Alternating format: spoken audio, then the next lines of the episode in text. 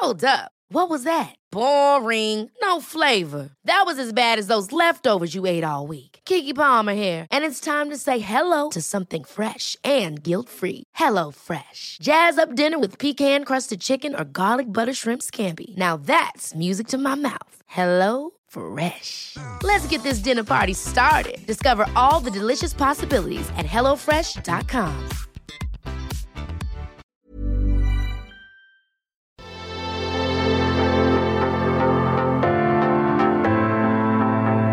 Algoritmo de salud. Un algoritmo. Sabes que estamos contigo siempre, Enrique Culebro Caram y Rocío Brauer.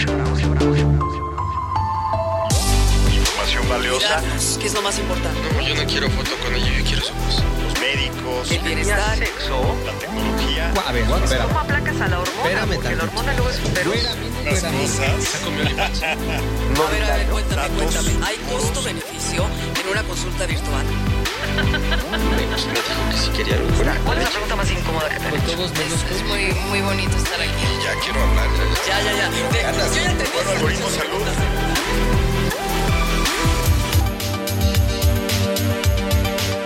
¿Cómo estamos? Bienvenidos. Buenas noches, Algoritmo Salud. Enrique Colebro Caram, qué gustazo estar contigo una vez más. Qué ruido tan feo, ¿verdad? Hice. Ay, pero va, va a empezar a oírse bonito Sí, todo sí, este sí, programa. Este, traemos un tema por demás interesante, actual, que tiene que ver con los chavos, que tiene que ver con la forma en que las nuevas generaciones Chavos y no tan chavos, Pues ¿no? también, o sea, ¿verdad? todos, Sí. todos tenemos que ver con este tema, que es importantísimo, por supuesto, hablar de todo lo que de alguna manera nos estamos refiriendo al cómo nos vamos encauzando, canalizando, cómo vamos aprendiendo, nos vamos cómo digitalizando. nos vamos haciendo más maduros En la adopción tecnologías, digital. claro.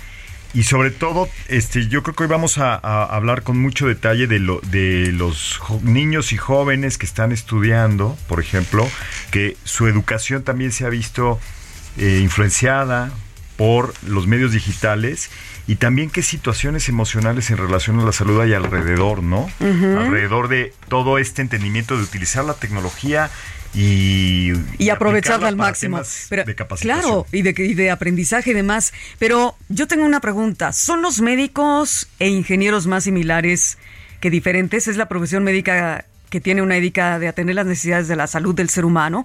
¿Y esto cómo lo podemos unir y conjuntar con todo lo que tiene que ver con cuestiones eh, educativas digitales o la famosa alfabetización digital? Ay, pues o está buena la digital? pregunta y la vamos a abordar hoy en un momento más con nuestros invitados. Venga, vamos a iniciar Algoritmo de Salud. Bienvenidos. Vamos, banderazo de salida, adelante.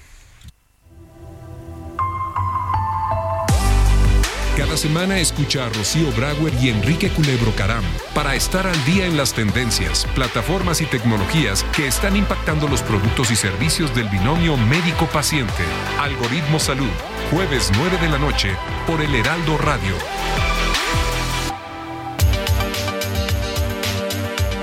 Ya estamos aquí. Gracias, Emanuel Bárcenas, que está eh, operando. Gracias a Lu Juárez, que está del otro lado. Y tenemos dos invitados de primer orden precisamente para hablar de esta educación digital y también, ¿por qué no? Cuestiones de emocionales que nos den estabilidad, ¿no, Sin Enrique? duda que va de la mano. Bueno, caray, la salud emocional no se puede ya separar de nada de lo que hacemos, ¿no? Claro. Pero tiene sin duda otra dimensión cuando hablamos en temas de educación. Rocío Brauer, me da mucho gusto presentar a la doctora Leticia Herrera de Grupo Educa- Educativo IMEI. Doctora, ¿cómo estás? Muchas gracias, muy bien, aquí contenta de venir con ustedes. Toma airecito, mi querida eh, Leti. sí, Sí, porque la doctora llegó bien a tiempo, ¿Cómo se dice? justamente. Safe, llegaste ¿No? safe, llegaste claro muy bien. sí. Oye, Perfecto. bienvenida a Algoritmo Salud. Ahorita vamos a comenzar con las con la interacción, no sin antes presentar a nuestro otro invitado. Claro, también tenemos a Dan Gerson, que él es especialista en temas de innovación educativa. Dan, ¿qué tal? Dan ¿Cómo te Gerson, encuentras esta noche? que sí tiene apellido. Claro, Rodríguez Cázares. Oye, Ah. Dan, muy bienvenido. Nos encanta que te hayas dado la vueltita aquí a la cabina del Heraldo y que hablemos de este tema que, ¿por dónde quiere- quieres iniciar, Enrique? A mí me parece que es muy importante que comencemos a hablar sobre todas estas cuestiones de alfabetización digital, ¿no?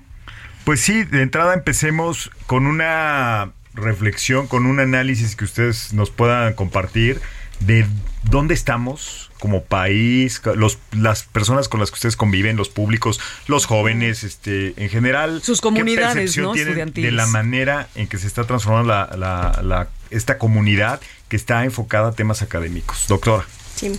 Bueno, pues eh, lo que yo puedo observar es que los alumnos tienen ganas de aprender, pero a veces mm, la parte de la del trabajo en línea y todo se ponen como trabajo. sí les cuesta trabajo ahora que están regresando y que estamos regresando presencial eh, yo siento que hay mucha apatía en ¿Apatía crees? Sí. ¿Pero qué, qué les cuesta trabajo? Si los chavitos son nativos casi digitales, ¿no? claro No sé Y- qué les cuesta. son- Les cuesta tra- yo sé que te cuesta trabajo estudiar siempre. Sí, Pero claro. hacerlo a través de la compu, ¿no? Da- De un smartphone, de un iPad. ¿Tú con qué, con qué dispositivos trabajas principalmente? Sí, nosotros sí trabajamos de las dos maneras. Trabajamos en línea y también trabajamos presencial.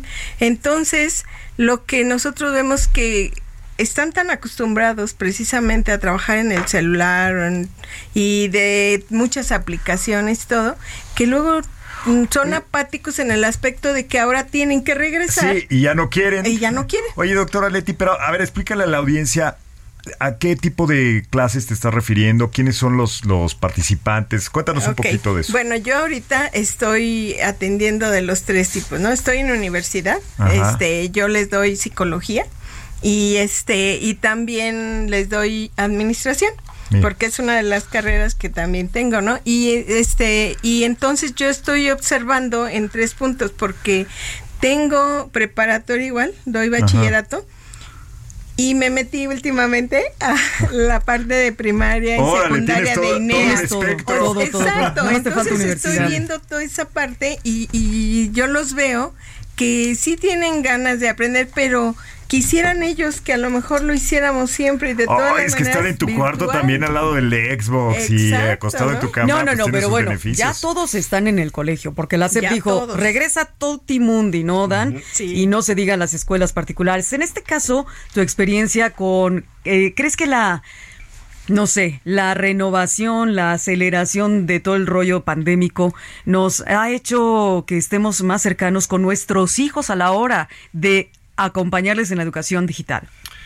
Pues es un reto importante el, el tema del, anal- del alfabetismo digital, ¿no? En el Y sentido también de del que- analfabetismo. Sí, sí, sí, sobre toda la todo razón. eh, la parte docente que no creció y no se preparó con, con estos, con esa tecnología, pues le está costando trabajo de pronto incorporarse a ella y entonces seguir el ritmo de los alumnos les es complicado. Entonces, ahorita en- en el lugar donde estoy, que es el Colegio Miraflores, llevamos todo un programa de capacitación constante para que los profesores que, que tenían este analfabetismo digital logren poder eh, capacitarse y poderle brindar las herramientas. Si el profesor no entiende la herramienta, no va a poder transmitir Claro. un conocimiento eh, o no le va a transmitir, sobre todo el docente tiene que transmitir emoción. Y si el docente no está emocionado con lo que usa, pues no lo transmite. Sí, Entonces esa es apatía reto- ahí está es un terrible. reto importante. Pero hablemos, a Enrique, yo creo que también hay que mencionar que no solamente son todas las herramientas digitales, es todo el uso de las tecnologías de la información y la, y la comunicación, las famosas TIC. Sí, y que no se trata de saber usar el equipo, o sea, que uses la tablet, que uses la laptop, bueno, eso eso muchas personas ya lo saben hacer, pero tú, tú le diste al clavo, Dan, en algo que comentaste, o sea, cómo entusiasmar, cómo voltear este tipo de formatos, plataformas y decir, ay, qué padre, esto voy a, voy a aprender mejor lo que me están explicando, porque voy a usar una animación, porque voy a usar una aplicación interactiva. Es que eso ya es otro nivel, porque convertir una clase digital no significa, bueno, la dábamos antes presencial y ahora la vamos a dar a través del smartphone. Sí. Eso no es digitalizar. Hay que- había ¿no? que pasar de la educación 1.0 a la 2.0, en donde ahora el maestro ya es capaz de crear, ¿no? Sí. Antes nada más ocupábamos recursos que había y los transmitíamos, eh, los Sí. pasábamos. Hoy tenemos la posibilidad de ser creadores, de ser creativos, de, de, de De tener innovar. ingenio, ¿no? Y entonces la palabra importante es la, la imaginación. Oye, Dan, pero explícale también a la audiencia para que, para que vayan teniendo un mapa mental de eh, en qué rango de acción estamos este, ubicándonos. ¿A quién, le, ¿A quién le da servicio, pues, hablando de grados educativos? Este, ¿Cuál es el público en tu caso? Sí, yo estoy ahorita coordinando el Departamento de Innovación Educativa en el Colegio Miraflores. Y la capacitación va desde profesores de preescolar. Entonces, eh, tengo a mi cargo lo que es todo preescolar, primaria, secundaria, preparatoria. ¿Tienes a los beginners todavía o esos no entran? Eh, como alumnos no, pero como profesores sí. Ok, a los profesores sí. Sí, estamos en un proceso de capacitación, de certificación de las herramientas de Google, de Google Workspace. Estás ajá, con Workspace, pero también trabajan con Neo ya a nivel de primaria para arriba, ¿no? Existe una plataforma que utilizamos desde el 2016 que se llama Neo LMS es una plataforma americana. De, una plataforma de e-learning. Es una plataforma de e-learning. Educación a distancia. Exacto, eh, pero nosotros la estamos trabajando desde el 2016. Es decir, cuando llegó la pandemia, hace dos años. Se podría decir que cuando llegó Dan Gerson al colegio. Estábamos preparados. Se empezó a usar la plataforma. Estábamos preparados, o sea, mm, no, es que estuviéramos preparados para la pandemia, simplemente estábamos preparados ya para la cuestión digital. Llegó la pandemia y el único que nos tuvimos que capacitar fue en Zoom y o sea, en, la, en la videoconferencia. Porque los profesores y los alumnos ya sabíamos compartir clases, subir tareas, este compartir videos. Bueno, nos salvó la campana Google Class, ¿no? Que fue lo primero que se implementó en todos los colegios. Classroom, claro. Sí, nosotros no teníamos Classroom. Nosotros ya usábamos Neo, pero, no, pero primaria baja. Primaria baja sí, ¿no? Empezamos como, sí, porque Neo lo usamos desde quinto de primaria. Porque ese es más amigable para los más chiquitines, Exacto.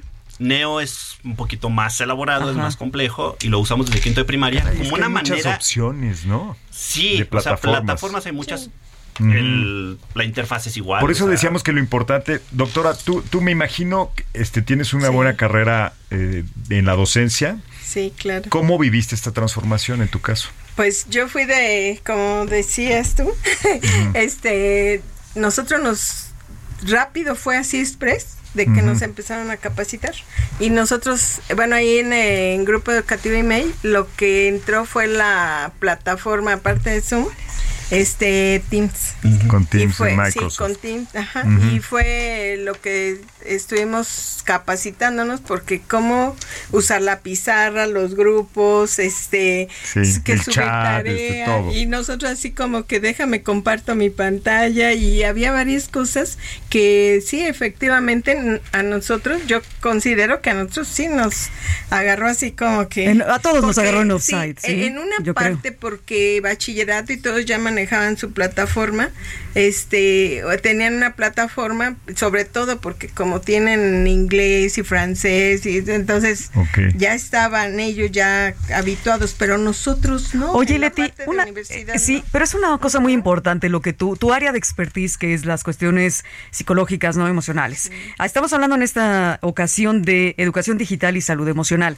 ¿Cuál es la parte emocional que crees que fue la que más impactó a los chicos en los últimos tres años, eh, independientemente y o inherente a la pandemia? Pues lo que más les impactó y lo que más les afectó fue el encierro. Sí, ¿verdad? Sí, claro, ansiedad. ¿Se volvieron ermitaños? Sí, okay. sí, eh, pero aparte fue esa parte de ermitaños y de no haber, no hay contacto social. No socializar. Sí, no ¿Y cómo trabajaste y cómo estás trabajando esa parte? Ahora, ahora que ya estamos presencial, este, pues yo estoy haciendo herramientas en cuestión de la psicología para hacer dinámicas de integración social. ¿No? A ver, cuéntanos, paso por, paso, ¿cómo sería? Y, por eso yo les digo que a veces hay apatía, ¿no? Porque hay dinámicas donde tenemos que interactuar, ¿sí? Y ellos están así como de, ¿sí quiero entrar al equipo o no quiero? Decía mi médico que es el déficit de, de, voluntad. ¿no? ¿Déficit de voluntad? Sí. Ah, llegó un WhatsApp que luego los vamos a ver. ¿eh? y entonces, eh, estar interactuando, mucho trabajo en equipo, hacer dinámicas de liderazgo, porque todo eso se perdió. Pero a ver, cuéntanos paso por paso. ¿Tienes un grupo de cuántos? ¿Cómo los vas motivando? Porque ahorita la apatía está tremenda, ¿no? Eh, los grupos que tenemos son reducidos de 22, 25, pero tenemos algunos de 35, 38 y es así como de... Eh, todos traen unas ganas de hablar. Sí y de pero de hablar de cosas de las redes. Ah bueno claro. del chisme, exacto exacto del TikTok. Exacto. Y entonces este y de la clase así como de no yo los veo así como hiperactivos como que están en la estamos en la clase. De hecho este con esto llegamos a aplicaciones y a presentaciones ya totalmente diferentes. Claro Ahorita lo que comentabas dijo, sí, cierto. porque ya no era presentaciones así simples, ¿no? No, ahora ya no, ahora Más Hablas- hablas- Estás sí, hablando de los trabajos sí, que tienen que hacer ahora. trabajos, de que- exposiciones. Nada, pues es que la clase de computación, ¿cómo, que- ¿en qué se, se volvió computación 5.0? En que los chavos nos, nos enseñaban a los maestros, ¿no? No. Pues a ver qué quieres saber, profesor. Sí, en realidad la, la materia de computación se volvió parte fundamental de todas las demás asignaturas. Así es. ¿No? O sea, no, y también las matemáticas es otra Sí. que se volvió fundamental porque está muy asociada con cuestiones tecnológicas. Sí, ¿no? todo lo que tiene que ver con programación y demás. Entonces, eh, la parte de, de- de- de- de conocer más herramientas. eh, empezamos con PowerPoint, ¿no? Sí, Todos claro. hicimos nuestros pininos con PowerPoint y le aprendimos a poner música y algunos efectos. Ahora hay plataformas como Genially, como Canva, Canva. que tienen unas, eh, unas plantillas que al alumno lo único que tiene que hacer es irle metiendo Sí, la están información. geniales. Un poco de Y además todas son colaborativas, porque ahora Exacto. el trabajo colaborativo es la parte esencial, ¿no? Oye, Eso yo todavía tenía los rótulos, los, los rotafolios ahí en la Ah, secundaria y no. nos repartíamos el trabajo entre dos. Entonces uno escribía un párrafo y el otro. La representación de Sí. ahora es ya meterse a Canva. Enrique, estás muy hacer- retro, estás muy retro. Híjole, pues que lo traigo. Es que no puedo dejar de tener Claro. un poquito de envidia, la verdad, porque el tener en serio esas herramientas ya en esos grados educativos, pues sí es otra cosa. O sea, No, y imagínate facilita, lo que van a hacer después. Claro, estos faci- niños. les facilita la, la, la tarea, los trabajos en clase, las exposiciones, les facilita Sí. o ustedes con su experiencia creen que les complica la existencia a los chavos. Y- no, no, no, muy fácil para ellos, ¿eh? De hecho, creo que en un principio a mí me complicaba, ¿no? Porque, por ejemplo, me pasaban sus trabajos y todos eran con liga, ¿no? Oye, yo, yo, yo sí voy a ser retro. Te voy a decir en la universidad lo que me pasaba. Y yo le decía a mis profesores de la universidad, oye, es que ya lo de hoy es darte un disco duro. Sí. ¿No? ¿O cómo eran estos? ¿Cómo se, cómo se llaman? Enrique? Sí, Tú los sabes más. No, un disquete. disquete, Le decía, no me hagas imprimir un trabajo de 500 cuartillas. Te doy un disquete y, Y ya lo ves. Y tú lo ves en tu compo. Sí. Y más de cuatro me decían, pues si me haces eso, te voy a reprobar. Y estaba yo en sexto de universidad, ya en Es terminando que estaba el carrera. el mito también del plagio, ¿no? O sea, que si lo hacían en computadora ya era muy fácil que todos se lo copiaran y se lo pasaran. Que, que también es un reto ahora, ¿no? No, ahora también ahí está el ¿Cómo, copy-paste. cómo, cómo los chavos este, pues, pueden utilizar recursos que encuentran en otros lados y moverle ahí tatito y ya decir, "Do- maestro, es, es mi trabajo nuevo, ¿no? Es que es importante considerar que estamos en la era de la información, ¿no? Hoy le hacemos... Sí. Antes nos hacían una pregunta y teníamos que ir a la Biblioteca Central y a la Biblioteca México y andabas buscando la Sí. respuesta, Ibas a las ¿no? hemerotecas Andabas también, en la ajá. hemeroteca. Y hoy en día le haces una pregunta al alumno, e inmediatamente pueden... Y ni modo pueden- que le digas, no saques el Exacto. smartphone o no La- información No, no, no, no, no, El permíteme un segundo. Es que sí les prohíben sacar el smartphone y el iPad. Por eso ahora están colaborando. escuelas que no. Hay escuelas Ahora les que- recogen como en Corea, que yo vi una serie en una cajita. Órale, venga, tu No hay teléfono consenso. inteligente. Hay escuelas que prohíben completamente llevar los dispositivos y hay otras que se los deja tener siempre y cuando no los utilicen para pues, atacar A ver, Dan, los ustedes están cuates. poniendo orden en ese Nuestra sentido. ¿no? experiencia en este sentido es que empezamos a utilizar herramientas tecnológicas, ¿no? Empezamos a utilizar Neo, les decimos, capacitamos a los, a los maestros en un montón de herramientas, a- los enseñamos a hacer cómics, los enseñamos a utilizar este editor de video, y- pero entonces filtros, pero entonces eh, Pero a la los cosa chavos, era en dónde lo va a ver pero el a los chavos se los estás controlando, les estás controlando los dispositivos que llevan iPad, Sí, entonces al principio les Bueno, dejábamos usar su dispositivo. Sí. ¿Cuál es el problema? Que este no lo podemos controlar. No. no, no lo podemos controlar y, y no es no es propiedad del No, y hacían trampita, ¿verdad? Estaban Sí, sí, ahí sí.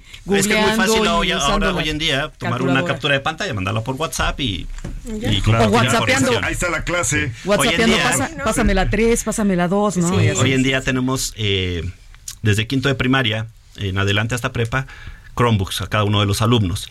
Desde esa Chromebook entonces ya tenemos un programa que se llama Securely. Pero explícale a la audiencia que es una Chromebook, es una computadora tipo... ¿qué? La Chromebook es una laptop. es ¿Es una, una laptop, laptop? pero con un sistema operativo de, de Google que se llama Chrome OS. Y entonces este sistema operativo tiene la ventaja de que todo se trabaja en la nube. Son dispositivos relativamente baratos, no tienen un disco duro eh, muy, grande. potente. Son, es- ni, tienen- ni siquiera un procesador tan no, no, o sea, rápido. no tienen Ujú. las, las computadoras que tienen los alumnos ahorita en nuestro colegio utilizan un procesador Celeron y trabajan de maravilla. ¿Por Claro. qué? Porque la computadora no la saturamos. Pero ¿qué sí podemos hacer con estos dispositivos? Entonces ahora sí controlarlos, ahora sí saber qué ¿Qué, lo- qué puede ver el alumno? ¿Qué no puede ver el alumno? Por ejemplo, tenemos bloqueadas cualquier búsqueda que hagan relacionada con pornografía, con armas, con guerra, con, con violencia, bullying y demás. Entonces ¿no? buscan ellos y, y no pueden. ¿no? Y chismes también, ¿no? Sí, sí, sí. O sea, hoy, hoy fue a buscarme una- unos alumnos, estaban trabajando eh, una materia y me dijeron, oye, Dan, necesitamos que nos permitas buscar el aborto, porque estamos viendo Mm. el aborto como un tema... Como un tema de colegio. De, colegio. Entonces, este, yo desde la plataforma puedo dar el permiso para que Es se que puedan también es un tema de, esas- de- de prueba y error y de calibración, porque Sí. este punto de vista sin duda es, es muy válido, ¿no? De tener ese control, pero también ha habido otros, otros acercamientos a- al problema. Por ejemplo, eh, las escuelas que sí permiten que lleven su dispositivo los chavos, ¿no? ¿Cómo lo Pero hacen tienen ustedes? Eh, nosotros, eh, bueno, al menos yo en mi clase lo tienen ahí, pero sí observo que a veces está la clase y, y ellos están Voltean así como que sí, no. entonces, bueno, algo que yo sí les pido, le digo, bueno, aquí sí les dejan traer su dispositivo, pero pues vamos a respetar la exposición, la clase, ¿no? Porque eh, si no, pues entonces todo el mundo se pierde en ello, ¿no? Claro. Y bueno, ya dejan así su dispositivo a un, a un Así lado. como de ladito, pero Sí. así como que volteas cuando vibra y Así ¿no? es, pero también pasa que cuando estemos haciendo algún trabajo, alguna dinámica, se le dice, esto utilicen el dispositivo. Claro. Oye, tenemos unos datos muy interesantes que siempre están en voz de Mario Filio. Enrique, ¿qué te Sí. parece si damos paso a estos datos duros, no duros y sobre todo Vamos a escucharlo. muy específicos del tema que estamos hablando, de la educación digital y la salud mental? Ad- Adelante, Mario Filio. Venga, cuéntanos. A partir del COVID-19, la educación se volvió digital completamente por casi dos años. Esto trajo como consecuencia un ajuste estructural, tanto de los programas académicos como en los hogares. Los maestros tuvieron que aprender y diseñar formas pedagógicas para impartir clase, y los padres tuvieron que transformar toda la logística familiar para que los hijos continuaran con sus estudios. Una de las grandes ventajas que tiene la educación digital es que le brinda la oportunidad de continuar con sus estudios a aquellos niños y niñas, jóvenes e incluso adultos que por causas físicas o de tiempo no pueden acudir a una institución educativa para seguir preparándose. La educación digital exige un reto mayor para las familias, que es brindar más atención y cuidado a los pequeños y jóvenes cuando están conectados a Internet. El estudio más reciente de la Asociación de Internet MX sobre ciberseguridad arroja cifras alarmantes de los peligros a los que se exponen niños y adolescentes en su relación con el Internet, entre los que destacan los delitos cometidos contra menores de edad aumentaron en 2021 un 15% y el delito de pornografía infantil se incrementó un 73%. 47% de los padres encuestados no saben lo que es un control parental y su mayor problema es establecer reglas claras para el uso de los dispositivos móviles. Y 15% dijo que sus hijos e hijas han tenido acceso a material inapropiado. Otro punto relevante es que el encierro y la falta de socialización afectó la salud emocional de un gran número de niños y adolescentes.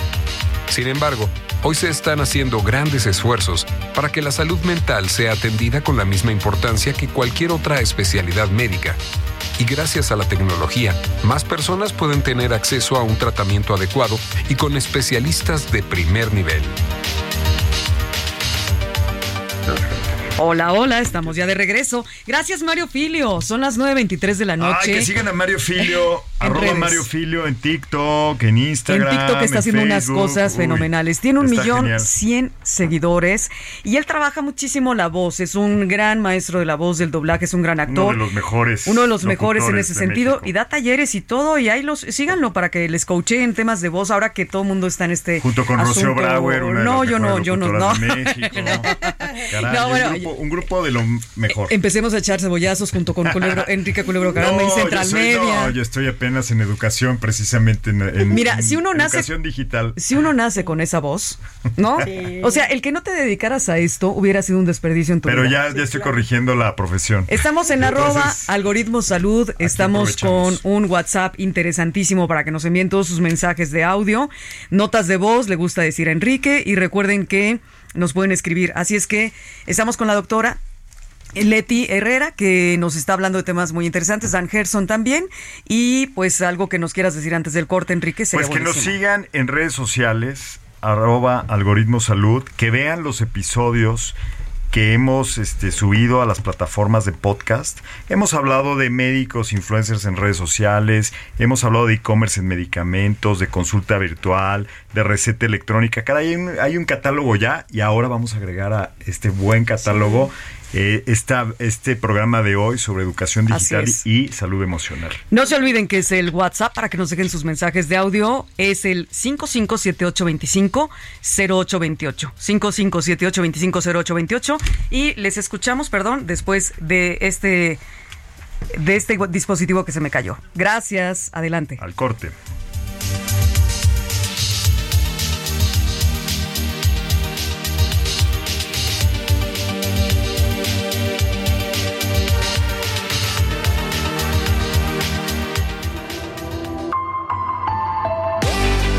Recuerda que estamos en Twitter, Facebook, Instagram y TikTok como arroba algoritmo salud. Queremos escuchar tus comentarios en mensajes de voz por WhatsApp 55 78 25 08 28. When you're ready to pop the question, the last thing you want to do is second guess the ring. At BlueNile.com, you can design a one of a kind ring with the ease and convenience of shopping online. Choose your diamond and setting. When you find the one, you'll get it delivered right to your door. Go to Bluenile.com and use promo code LISTEN to get $50 off your purchase of $500 or more. That's code LISTEN at Bluenile.com for $50 off your purchase. Bluenile.com code LISTEN. Millions of people have lost weight with personalized plans from Noom, like Evan, who can't stand salads and still lost 50 pounds. Salads, generally, for most people, are the easy button, right? For me, that wasn't an option.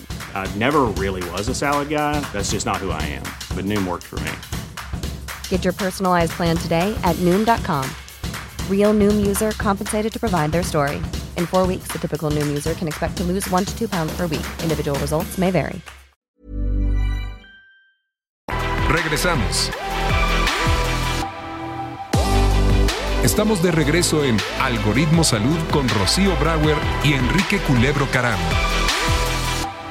Rocío Brauer, pues ya regresando a la segunda parte de este programa, Educación Digital, Salud Emocional. Yo te quería preguntar, Dan, eh, sin duda tú estás muy de la parte de los temas tecnológicos, ¿no? Pero yo estoy seguro que muchos de mis colegas que se dedican a esta parte técnica han adquirido con los años mucha sensibilización de cómo el usuario vive la tecnología. Es decir, no es, como decíamos hace rato, no es un tema de que te pongo el dispositivo, el software y, ya estás. Hay una explicación, un convencimiento, inclusive un estado de ánimo, ¿no? Que pueden tener los usuarios y más si son niños, ¿no? O jóvenes. ¿Cómo, cómo vives tú eso? Pues pensaríamos que todos los alumnos son eh, crecieron con la tecnología y les gusta. Y nos hemos encontrado con, que no, ¿eh? Hay alumnos que no... No son tan nativos digitales, ¿verdad? No, y les cuesta mucho trabajo incluso manejar el correo electrónico, les cuesta trabajo adjuntar. Pero trabajamos con yo eso. Yo quiero mi libreta, ¿no? Dicen, yo quiero mi libreta y mi pluma. Sí, sí. Y por ejemplo, ahorita hablando de libretas, estamos trabajando con lo que se llama Rocketbooks. Ay, está buenísimo eso. A ver, cuéntanos qué son las Rocketbooks. Son libretas inteligentes, les llaman. Es una libreta hecha de, de un material plastificado que tiene la característica de que trabaja junto con una aplicación en el celular o en la Chromebook o en un dispositivo que tenga cámara. Entonces los alumnos, los profesores escriben en la libreta con una tinta, con una tinta de gel y desde la aplicación escanean ese documento pero previamente ya tienes configurados unos iconos y quiere y le indicas a dónde quieres que se vaya ese escaneo. Por correo electrónico a una carpeta específica de Drive a WhatsApp. Entonces es, es, increíble que escribes escaneas se va a la nube y luego con un paño húmedo borras la libreta. Y entonces Oye, porque ese tema de la lectoescritura y, y, de utilizar el manuscrito y todo, tú doctor has de saber, sí es importante para el aprendizaje, ¿no? Porque yo, yo que soy migrante digital, cuando empezaron a llegar este pues las PANs, las tablets y, todos los dispositivos, yo estaba encantado porque tengo muy mala letra. Y, y, prefería yo este, escribir en esos dispositivos mis notas y sentía que y hasta la fecha yo es raro que use una pluma. Pero ahora se han hecho muchos estudios al respecto de que es importantísimo que los chavos aprendan a escribir correctamente y tengan las habilidades de caligrafía, ¿no? Entonces, de hecho, la hubo un tiempo a mí me tocó y a ti la letra de molde, ¿no? ¿O cómo le llamas? y luego volvieron a la caligrafía, que es la letra de nuestros padres, y tenía un sentido. Pero, a ver, el, el, hecho de conjuntar ambas cosas, ya ves que también está la potencia y demás para esto, para no dejar de hacer cosas y tener creatividad, claro, y no perder esa que es una habilidad. ¿Cuál sería una de las habilidades, Leti, más importantes que, que tenemos que desarrollarle a toda la comunidad de jóvenes y a chicos y a niños en en el sentido motriz y eh, obviamente en todo lo que tiene que ver con, con su trabajo emocional. Pues es importante la escritura. Pero además de esa, eso, la lectura, ¿no? ¿Por qué? Porque si nosotros no todo lo queremos escribir con los sí, ¿no? Entonces cuando yo quiero agarrar una pluma, no hay el trazo. Y el trazo también me perjudica, ¿no? Ahora, la lectura, no olvidemos que puede ser un ebook, ¿no? Los famosos libros electrónicos. Pero, eh, ¿hasta qué punto recomiendas tú esta lectura o imponemos entre el libro físico de hojas, de papel, que, que nos encanta además subrayar, ¿no? Y poner anotaciones. ¿Cómo va a estar esto? ¿Tenemos que a los hijos darles parte y parte o nos quedamos más con una u otra? No, yo pienso que parte y parte porque tampoco los podemos dejar fuera de los avances tecnológicos, pero sí tenemos que habilitarlos en la escritura y en la lectura. ¿Por qué? Porque también eso va a ayudar a su memoria. Si de por sí en dos segundos se nos va lo que estamos aprendiendo, ¿no? Y si aún así no le estamos pues ayudando a que vaya forzando su cerebro y que lo vayan utilizando de manera adecuada, yo pienso que es de las dos. Entonces la capacidad cognitiva va de la mano con todo esto, pero obviamente la comprensión, ¿crees que sea mejor con un libro electrónico o con un libro físico? El análisis sobre todo que tienes que sacar de ese libro. Eh, muchas de las veces el libro electrónico ellos lo ven y puede ser que te platiquen por si va si está ilustrado, ¿no?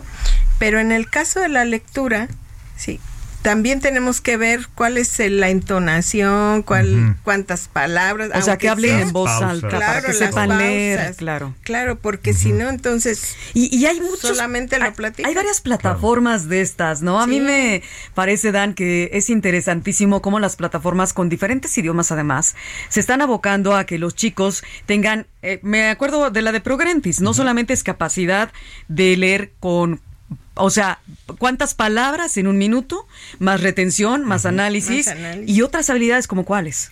Pues el razonamiento. Por ejemplo, Progrentis también les mete la parte matemática, ¿no? Y les, entonces les empieza a meter problemas de, razonamiento y tienen que ir resolviendo ciertos acertijos. Y entonces, sí, la parte digital yo considero que es importante, eh, sobre todo en esta época en donde el papel está muy escaso.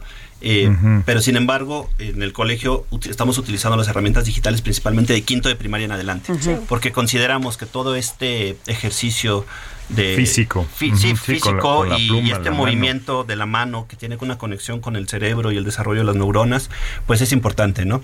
Les va a llegar el momento en que esos pequeños pues tendrán que, utilizar la, la tecnología, pero plataformas que están utilizando los niños. Ahorita tenemos montados dos salones para, para, lo que es primaria baja con Chromebooks, para que también ya empiecen a familiarizarse, ¿no? Entonces utilizamos una plataforma que se llama OnMath para las matemáticas, en, donde entonces ya empiezan a, a, partir del juego, porque consideramos el juego como un medio de aprendizaje muy importante, ellos ya van resolviendo eh, y van utilizando la suma, la resta, la multiplicación, eh, es el famoso gamification, ¿no? Que lo integras a este tipo de entrenamiento. Sí, sí, sí. Entonces la, gamificación eh, como tal, eh, pues es importante y como metodologías activas, porque también dentro de la innovación no solamente están las herramientas tecnológicas, ¿no? Está la implementación de metodologías activas como es la gamificación, como es el aprendizaje basado en juego, como es el aprendizaje basado en proyectos, en, en retos. Las habilidades de producción audiovisual.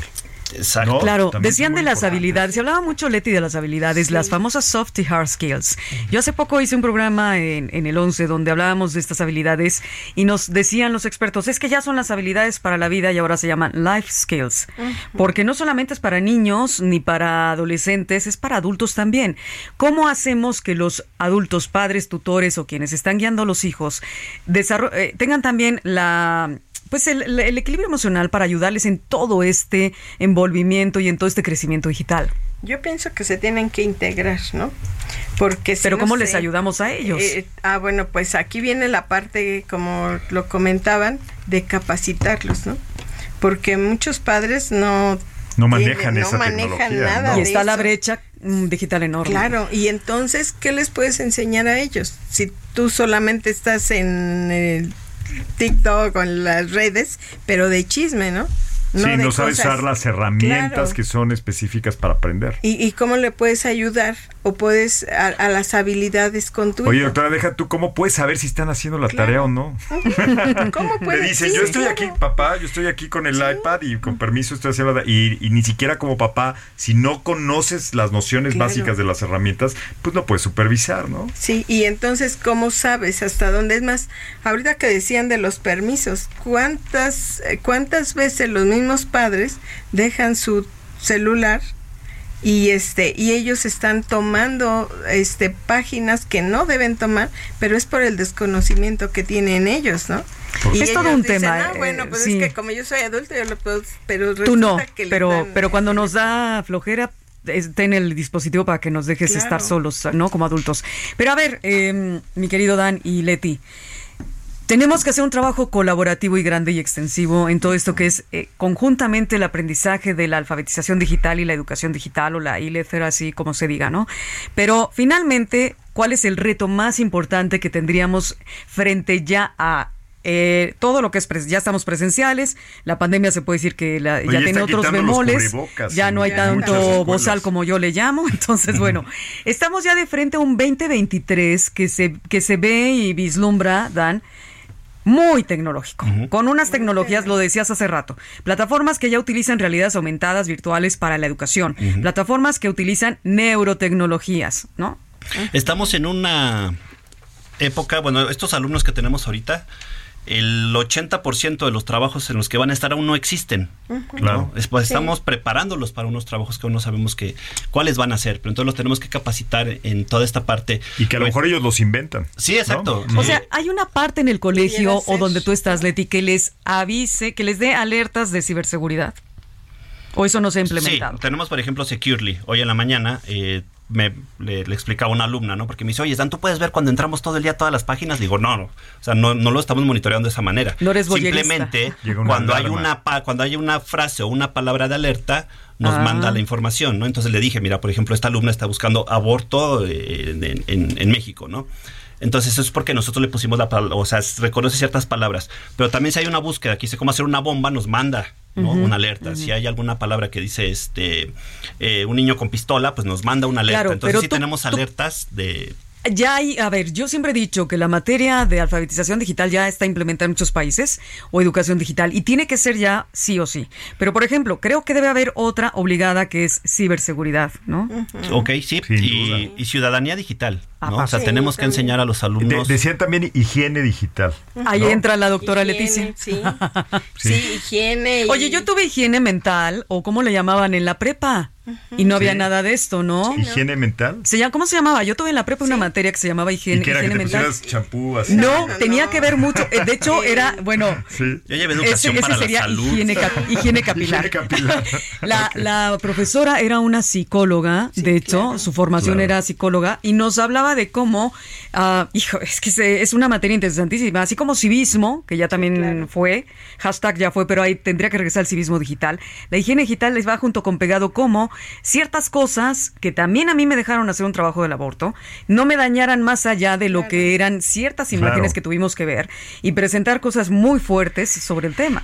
Y, y claro. en serio estamos, estamos preparados para, para hacer esos cambios desde el lado académico. Es decir, se tienen que rediseñar muchos programas porque hay que incluir este tipo de materias. Es evidente.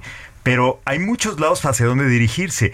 ¿Qué, qué tan avanzados consideras, este, doctora, que estamos para hacer e- esos rediseños? Pues yo pienso que estamos trabajando bien, pero sí estamos trabajando a marchas forzadas porque el mismo instituto nos lo exige. Claro. Sí, no Sí. podemos quedarnos atrás, puesto que ellos, los chicos van muy avanzados. ¿Qué le hace O sea, no falta a- las escuelas públicas para Eso, precisamente, falta? el que tengan disposición de aprender, porque nosotros como maestros Debemos de estar a la vanguardia, ¿no? Y si nosotros no queremos o nos negamos... Entender el fenómeno. Sí, claro. Por eso lo estamos platicando en, en un programa como Algoritmo Salud.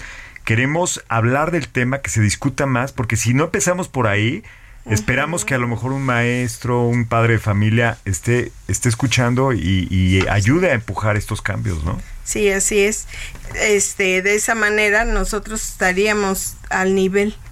Si no no sé, ahora sí que si no no nos dejamos ayudar, porque por ejemplo todas las escuelas yo estoy viendo ahorita que se están interesando mucho porque haya personal este preparado para que en el aspecto digital y que pueda ir viendo y agarrando todos esos cabitos sueltos que estuvieron por mucho tiempo en las escuelas, pero bueno, nosotros lo estamos viendo, al menos nosotros de una escuela privada, pero yo alcanzo a ver, yo que, soy psicóloga y todo lo que me llega de alumnos, y lo que puedo ver de escuelas públicas que no hay nada de pero eso. Leti y Dan, Enrique, ¿no tendríamos también que trabajar tanto, todo esto que se ha hablado tanto del pensamiento crítico?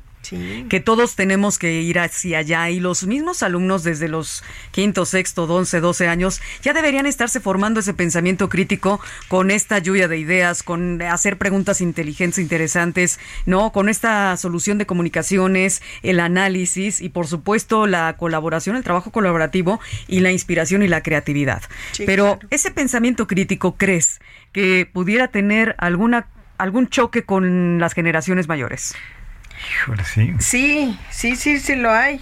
Oye, es que es mucho. Es la parte de, la pandemia que vivimos. Es la parte de aprender a usar los dispositivos. Es la parte de.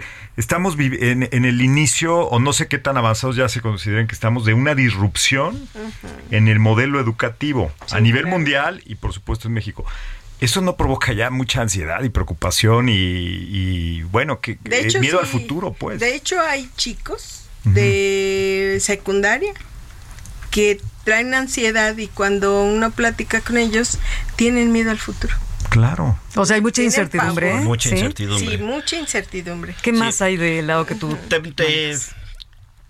estamos pasando eh, creo que vamos un poco atrasados como país del, del, resumen, ¿no? aprendíamos haciendo resúmenes.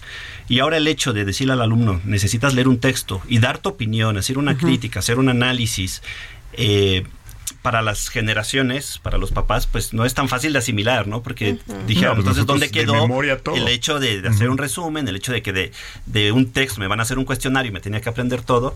Y ahora cambiar la forma de evaluarlos a partir de un ensayo, a partir de una opinión, a partir de una crítica, eh, a partir de un debate, eh, de trabajar por proyectos, de ya dejar el examen a un lado y más bien poderlos evaluar. Hacer trabajo colaborativo de, verdad, no trabajo en equipo, trabajo colaborativo. y sobre todo de eh, temas eh, relevantes para el alumno y, sobre todo presentes, ¿no? Oye, ¿tú crees que Gerson, Dan, eh, digo, los dos son tus nombres, ¿no? Dan Gerson.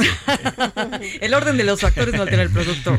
Leti, ¿ustedes creen que así como hay el profesor alterno al colegio o a la escuela pública o como le quieran llamar, en mate y en inglés o en idiomas, tiene que haber el profesor alterno en, educación o alfabetización digital y le tendremos, tendremos que contratar para que ayude al alumno a crecer en ello porque los adultos no estemos preparados eh, o educados en ese sentido. Pues hoy más, hoy hay más apertura, por ejemplo, para que los maestros nos capacitemos, ¿no? Las mismas plataformas ya tienen sus propias academias. Eh, por ejemplo, Genial, y tú entras a Genial y tiene toda una academia donde puedes capacitar. Exacto. Este Danos tips para que los adultos es que es transversal. Todos los maestros de cualquier asignatura deben de ya convertirse en un poquito de text. Sí, y los papás y los abuelitos que también ayudan a la educación de los hijos, ¿no? Sí, sí, sí. ¿Se pueden capacitar ahí en dónde Sí, por ejemplo, Genially tiene su academia en la parte de abajo y entonces está todo. Canva también tiene su parte de, Ahora, Coursera. ¿Pero estas cuestan? Como plataforma. Eh, no, por ejemplo, tiene la versión gratuita, hace rato decíamos, ¿no? a veces hay que pagar para tener como lo más pro, pero de, manera gratuita uno se puede Ahora, la CEP está dando también capacitación, ¿verdad? Bueno, yo en lo que les comentaba que me metí a lo de INEA, este, ah, bueno, ahí están dando capacitación. Y entonces la capacitación... Todo es en línea, ¿no? Que es en línea y muy digitalizado. Ok. Eso es bien importante, que uno como usuario puede encontrar estos recursos y auto capacitarse, ¿no? para, para realmente cambiar la forma en que estamos nosotros acostumbrados históricamente a recibir la educación, que se queda pasivamente, ¿no? Estar sentados, escuchar al maestro, captar lo más que se pudiera y ya estuvo, ¿no? Ahora tiene que ser algo activo. Y ese yo creo que es el, el- el cambio fundamental. Estamos ya a punto de, de ir De ir al cerrando y yo quiero futuriar. Oye, yo Esa quiero es nuestra, sí, esa es sí, nuestra sí, sí. sección. Todos queremos futuriar. Vamos a futuriar. Nuestra futuriada es la parte final de Algoritmo Salud. Pero se nos olvidó decir algo y a lo mejor por aquí les doy pauta para que ustedes comiencen a futuriar. Gaming, los juegos, videojuegos o toda la parte de juegos en línea ayuda muchísimo al aprendizaje digital. A resolver problemas. a resolver problemas, a resolver retos o no. Pues hay plataformas o juegos como Minecraft, ¿no? Que ya tiene toda su parte educativa, porque todo esto de crear a partir de bloques y, y dimensionar un espacio y poder ir construyendo, eh, le, ayuda, al- le ayuda mucho al alumno a- al desarrollo de ciertas Oye, habilidades. hasta la, a la percepción espacial. ¿no? Exacto. Sí. Que muchas veces eh, quienes no crecimos con eso nos perdemos en el espacio, ¿no? incluso dentro de la ciudad, ¿no? Hay quienes no se ubican en dónde está el norte. dónde Pero está están el los juegos físicos y están los digitales, no te olvides, ¿no? Sí.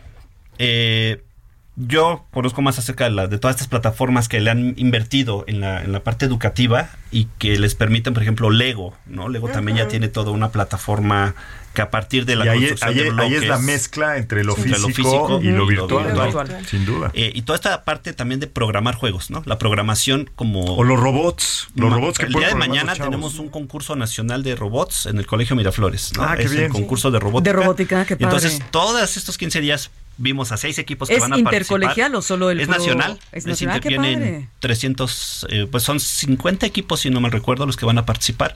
Entonces, toda la semana los vi programando, ¿no? Programando, programando, que si el robot va para adelante, que si va para atrás. A ver, entonces, ¿tú crees que parte de la futuriada vaya por ahí, por la cuestión de robótica, realidad aumentada, virtual y demás? Y programación. Creo que algo importante que, se nos, está que nos está faltando como se- en la parte educativa es enseñar a los alumnos a programar, ¿no? Porque todo ya es dispositivo. Es decir, saber manejar el backend famoso, el software y todo eso, o Sí, el sí, hardware, sí. ¿cuál? Eh, pues lo- el, el software, ¿no? Que Eh, entiendan cómo funcionan las, las aplicaciones que Porque una cosa es el utilizan, ¿no? ¿Qué hardware y otra cosa es el software. Son Sí, diferentes sin du- cosas. pero bueno, eh, es una, es un- por supuesto necesitas el hardware, pero que tú entiendas qué hay de atrás de lo que estás viendo, ¿no? Ahora- a nivel códigos, funciones, rutinas, ¿no? Entender por qué se prende un foquito cuando aprieta un botón es porque tiene una programación detrás, ¿no? Y ahora ya no necesitas tener el hardware instalado, ahora ya hay un montón de, de- de plataformas que te permiten programar en línea, ¿no? Y entonces a partir de ahí, entonces ahora tenemos los arduinos, ¿no? Y Luego ya entonces pueden- necesitamos una tercera materia o, no disciplina dentro de las Es que ahora, por materias. ¿Qué es- ejemplo, ¿qué es, esta de la estamos trabajando programación? con proyectos STEM, Ajá. ¿no? Que tiene que Que ver son con ciencia, ciencia, tecnología, tecnología, ingeniería, matemáticas, y hay que le meter arte. Pero hay que meter, ajá, y ahora es Steam, que son Eso las es un artes videojuego. Sí, porque el No, videojuego tiene sí. todo eso. Tiene Exacto. desde arte hasta programación. Pero ahora ya le pusieron, la, eh, la educación ahorita futureando va a ser ya no tener asignaturas, ¿no? sino tener proyectos donde podamos solucionar problemas a partir de utilizar la ingeniería, las matemáticas, la, este, El arte, el la ciencia. Entonces, ahorita estamos en el Colegio Miraflores trabajando con proyectos STEM desde primero de, de secundaria a tercero. Buenísimo. Yo quiero echar una idea de futurización y, y para que me contesten. Hablaste ahorita, Dan, de que identificas palabras claves que los chavos están utilizando en los dispositivos. Podemos hacer modelos predictivos para saber, por ejemplo, si un alumno se está deprimiendo o si tiene un problema en casa o si lo están buleando. Eso, eso sería parte de lo que puede... Sin duda hay, hay herramientas de inteligencia artificial que ya permiten hacer ese tipo de análisis, pero realmente que se utilice, que se Sí. aplique aquí en las escuelas, en las privadas en las públicas. ¿Cómo, ¿Cómo lo ves, doctora? ¿Tú crees que sea pronto, lejano? Pues yo pienso que, bueno, que sería como a mediano plazo, ¿no? Porque, bueno, yo ahorita veo que sí ya hay bastantes plataformas de salud digital. Claro. Sin embargo, eh, en este aspecto también se está perdiendo con mucho el contacto. ¿sí? Bueno, yo, por ejemplo, doy terapias en línea Claro. y este, pero muchas veces a través de la pantalla no se No percibes todo. y no expresan todo, ¿no? ¿Cuál sería la futuriada que tú le ves a dos, tres años, Leti? Pues sí. En este tema de educación digital o alfabetización Ujú. digital y salud mental sobre todo, ¿no? Sí, salud Emocional. mental. Y, y que sí, que hubiera como esa, un- no sé, un- una plataforma, un programa donde a lo mejor con juegos ellos pudieran manifestar también sus emociones, ¿no? Entonces, volvemos al Claro, tema de ¿no? programación también, Claro, ¿no? Lo de programación. Aquí y hay además, inteligencia artificial de por medio. sí, ¿no? y además yo creo que no podemos dejarlo de lado, puesto que esto es lo que se ve. Es lo de ya llegó lo que ya- sí, y lo que no hay vuelta para atrás. Sí. Tenemos un mensajito para no dejarlo fuera de las de WhatsApp. A ver. Hola, soy Amanda, me gusta mucho escucharlos y bueno, lo que quisiera saber es qué manera es la mejor para aprender en el caso de los niños, si presencial o en línea. Uh, súper buena pregunta. Denos, denos la- el veredicto. Yo en, un que- minuto. Eh, sí. Adelante, adelante. Lo que yo puedo decir, eh, los pequeños, bien decía, este, de kinder a cuarto, quinto, yo sí les aconsejo que fuera en presencia. Presencial. Ok, y Dan, ¿Tú ¿qué opinas? todo lo que es la educación básica y la educación media superior considero que tiene que ser presencial, sobre todo por esta cuestión colaborativa que, que explicábamos, ¿no? Y no es lo mismo colaborar de manera digital que colaborar de manera eh, presencial, porque incluso los rasgos de la cara, las emociones, las ves, las vives, y conoces a la gente, y entonces va a llegar una etapa en la que ya nos podemos educar de manera digital, y creo Sí, que esa es ya cuando estamos en nuestra parte profesional, en donde ya nos vamos encaminando hacia un, hacia un destino, eh, pero la parte, la parte de educación básica considero que es eh, necesario que sea presencial, y Presencial. De, de ahí que nosotros llevamos Nos estamos encaminando al metaverso. Entonces ahí va a ser Sí, todo ¿no? a la onda. Leti Sí, Herrera, doctora, eh, por supuesto, con salud mental, eh, eh, todo lo que tiene que ver con psicología. Y también, ah, gracias en psicología clínica y pedagoga. Y por supuesto a Dan Gerson, muchas gracias, coordinador del Departamento de Innovación de Educativa del Colegio Miraflores. Ya nos vamos. Padrísimo. Sigan a Rocío Brauer en todas las redes sociales, Algoritmo Salud. Nos vemos la próxima Y Enrique semana. Culebro Caram. Temas interesantísimos. Hasta la próxima. digital. Gracias. Hasta bye bye. gracias.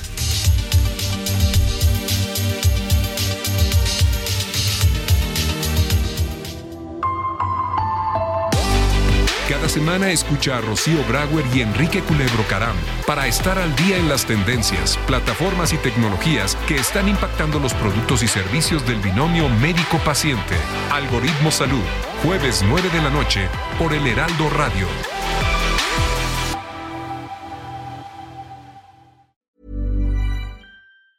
Ever catch yourself eating the same flavorless dinner three days in a row? Dreaming of something better? Well, HelloFresh is your guilt free dream come true, baby. It's me, Kiki Palmer. Let's wake up those taste buds with hot, juicy pecan crusted chicken or garlic butter shrimp scampi. Mm. Hello Fresh. Stop dreaming of all the delicious possibilities and dig in at HelloFresh.com. Let's get this dinner party started.